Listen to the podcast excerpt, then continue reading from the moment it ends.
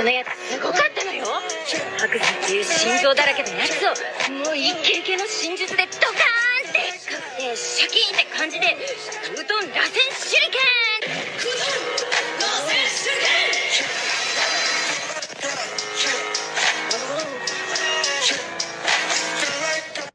Moin Freunde, was geht und herzlich willkommen direkt wieder mit einem Mashallah Voice Crack in diese Folge reingestartet. Ja genau, heute werden wir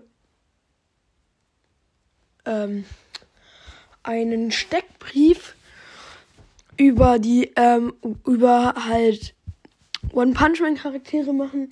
Das Ganze ist sozusagen ein ähm,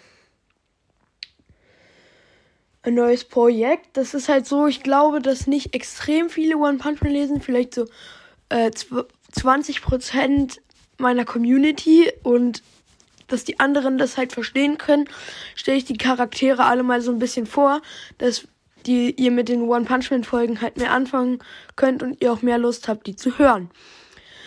Ähm, genau. Wir fangen heute mal ganz, ganz basic, basic, ähm, ganz, ganz basic mit, ähm, Saitama an. Ja, Saitama ist der Hauptcharakter. Ähm, nach ihm wurde dieser Manga benannt. One Punch Man. Ähm, sein Heldenname ist nicht One Punch Man, äh, sondern äh, Umhangglatze oder Glatzen, Glatzenumhang ist es, glaube ich.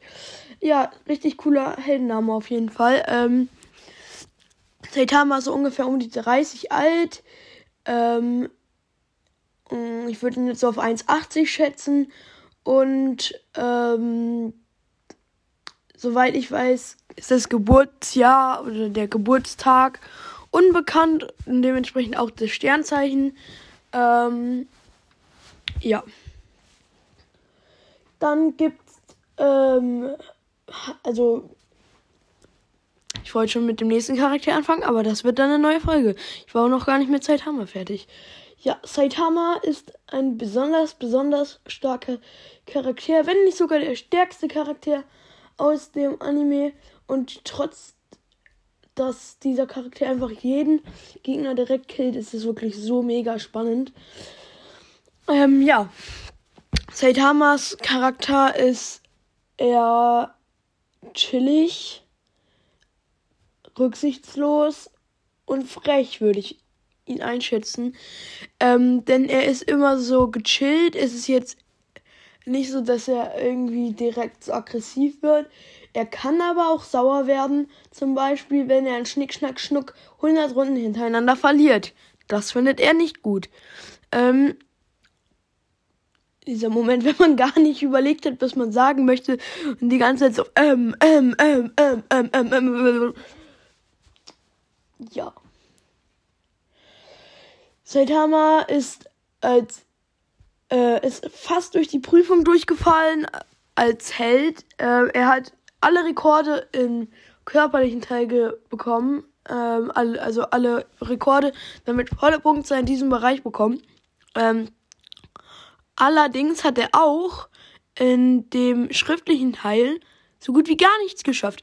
Wenn er einen Punkt weniger gehabt hätte, wäre er einfach durchgefallen. Stellt euch das mal vor. Ein Punkt weniger und ihr hättet eine 5 in der Klassenarbeit.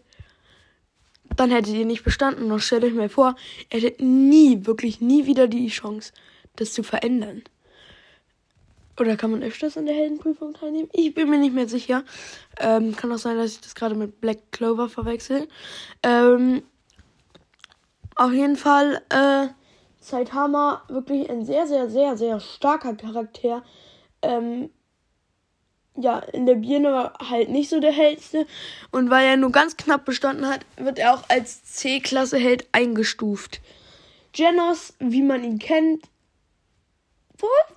Nein, da sage ich nichts zu. Das erzähle ich euch in der nächsten Folge.